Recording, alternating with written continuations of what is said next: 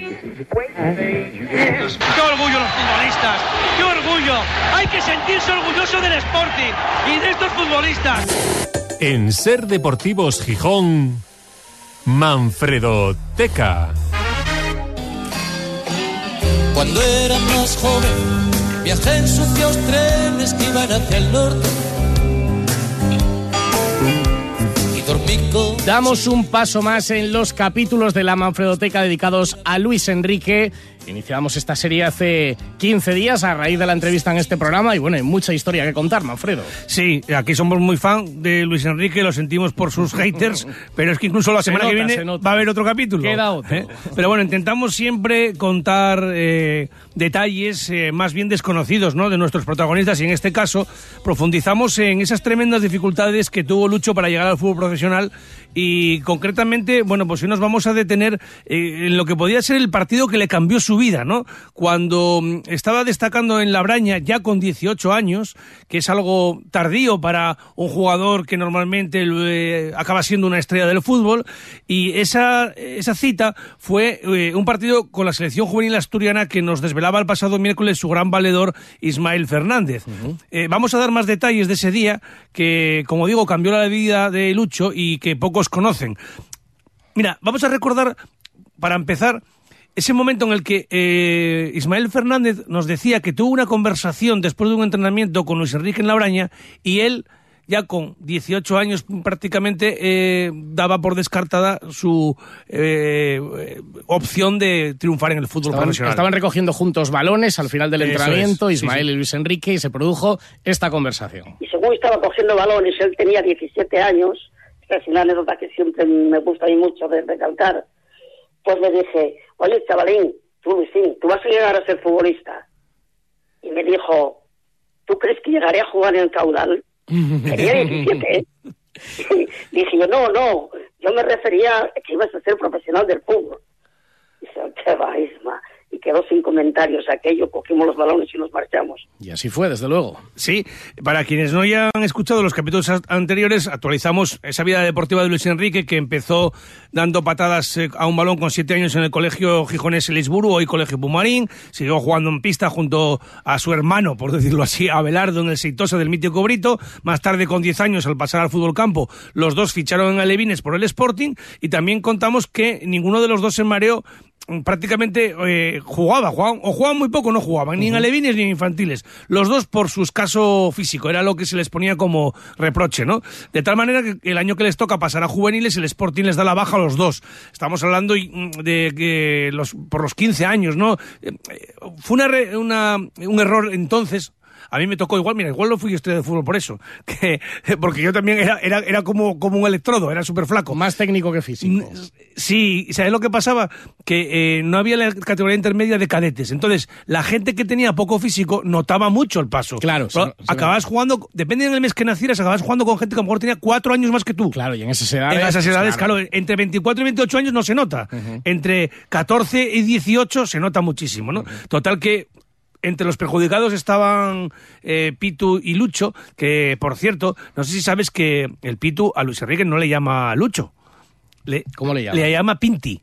Se llama- siempre. Son, son, entre ellos son Pito y Pinti. ¿Y sabemos de dónde viene Sí, Pinti? sí, de las, de las pintas, por lo que se ve que un día Ah, de las pintas de llegar a entrenar como iba vestido, entonces le sacaron de las pintas Pinti. Alguna foto hay que sí, pues la verdad es que de aquella, en aquella- Bueno. vista la estética desde los- nuestros tiempos actuales, claro. Pasado el tiempo, ya sabes que normalmente nos avergonzamos de algunas fotos de, de- de nuestros primeros años eh, de existencia, ¿no? Bueno, lo cierto es que, eh, como nos decía Ismael, ese día clave en la vida de Luis Enrique fue el partido con la selección asturiana juvenil, pero hoy quería profundizar porque he encontrado más detalles y quizá nos van a servir eh, para entusiasmar a aquellos oyentes que vivieran la época de finales de los 80 en esa etapa juvenil, ¿no? Y, y aunque no la hayan vivido, yo creo que, que si desconocen la historia, pues les va a prestar también, ¿no? Hablábamos de la selección de la juvenil asturiana que entrenaba a Tino Argumosa y que este ya tenía echado un, ojo a Luis Enrique en Abraña. Pero es que los datos del partido, de ese partido que comentamos otro día por encima, los encontré, ¿sabes por qué camino? Porque me los pasó Luis Enrique. El propio Luis Enrique. Sí, o sea, ¿De memoria o, o lo guarda? Lo tiene guardado, pero es que fue sobre la marcha. Lo tiene guardado en el móvil, los recortes del comercio, con la crónica de ese partido de la selección asturiana y del el- el encuentro de vuelta, porque era la final del Campeonato de España Juvenil. Estamos hablando de 35 años atrás. Pero es que también me puse en contacto con el Pito Belardo. Los dos se acuerdan de todo. O sea, es alucinante cómo te comentan tanto eh, el Pitu y el Pinti los, los partidos de su etapa juvenil con todos los detalles. Bueno, eh, eh, eh, Pitu, no voy a poner aquí los audios porque es una conversación privada, me pasaba audios contándome, el, bueno, me hablaba de las semifinales contra Galicia, dice él, que jugamos en Riazor y esa selección asturiana eh, tenía un estilo que eh, muy inglés de aquella época, ¿no? Con un 4-4-2 en rombo en el centro del campo, lanzamientos largos, Pitu cabeceaba, prolongaba siempre la pelota y eh, normalmente los dos que estaban arriba, Javi Prendes y, y Luis Enrique, acababan marcando, ¿no? Y dice que en el partido de ida de las semifinales del Campeonato de España Juvenil en Riazor frente a Galicia, ganaron 1-2 y entonces en el encuentro de vuelta que le pusieron a, marca, a un marcaje al hombre, al Pitu, de un tío que dice, debía medir 1,95 o 2 metros. O sea, no me dejó tocar una. Dice, eh, empatamos a cero, pero al final pasamos la eliminatoria. Claro, bueno, han pasado muchos años y no estamos hablando de fútbol profesional, pero al final es un partido que les marcó, o en concreto a Luis Enrique le marca y por eso, como tú dices, pues bueno, lo, lo tiene fresco con todo tipo de detalles. Y que estaban ahí juntos, ¿no? Asturias recibía en ese, en ese partido de día de la final de la Copa de España juvenil a Andalucía en el Molinón con 3.000 espectadores en las gradas y arbitraje de Manuel Díaz Vega.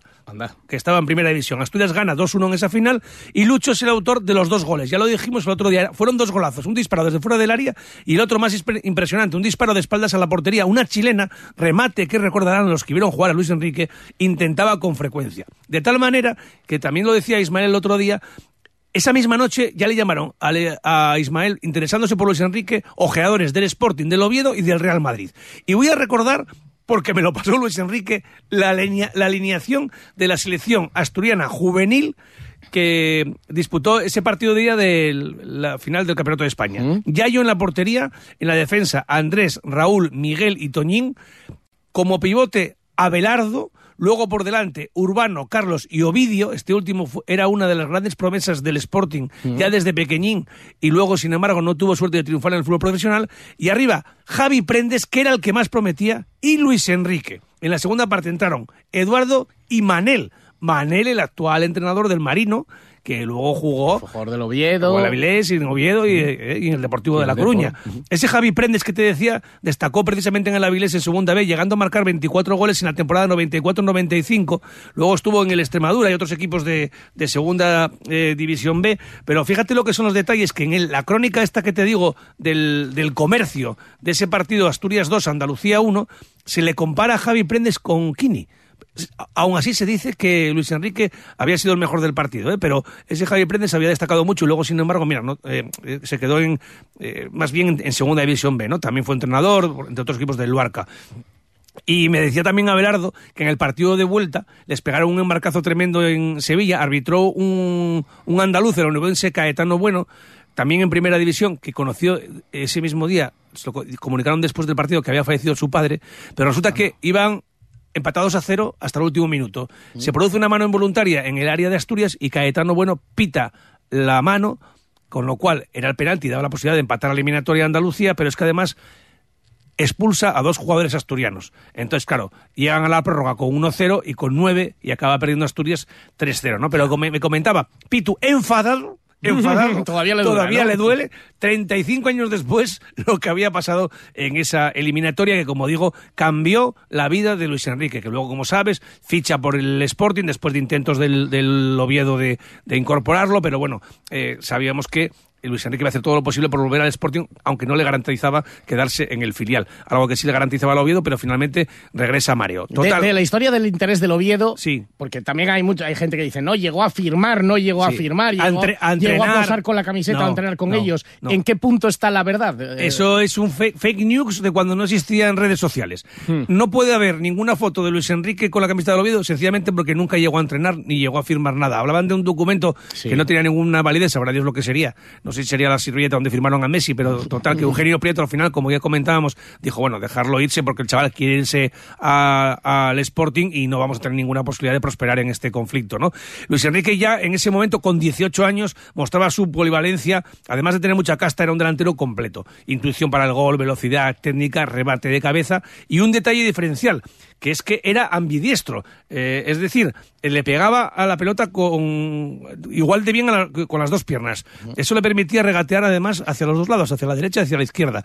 Le faltaba la, fuerza y el físico para el choque, pero lo, supía, lo suplía con ese sentido de, la anticipación. Así que después de esa eliminatoria de final del Campeonato de España entre Asturias y, y Andalucía de juveniles, la vida de Luis Enrique cambió y su trayectoria deportiva se disparó. luego ya a partir de ahí empieza en el Sporting, debuta en el Sporting. Sí, sí, él, ya debuta en el Sporting, pero fíjate, con 19 años y además de forma testimonial, el 24 de septiembre de 1989, Chuchi Aranguren le hace debutar en la cuarta jornada de liga en un encuentro con el Molinón contra el Málaga, con derrota por 0-1, jugó media hora entrando por el jerezano Antonio Torres, pero nada, eh, después volvió al filial y su salto imparable se produjo, como decimos, muy tarde, con 20 años cumplidos y ya en la temporada 1990-1991 lo juega prácticamente todo. Pero eso va a ser nuestro último capítulo de la semana que viene, del próximo miércoles. Ahí, fíjate, disputó un total de 44 partidos, 35 de los 38 encuentros de liga, más otros 8 de Copa del Rey, marcando 15 goles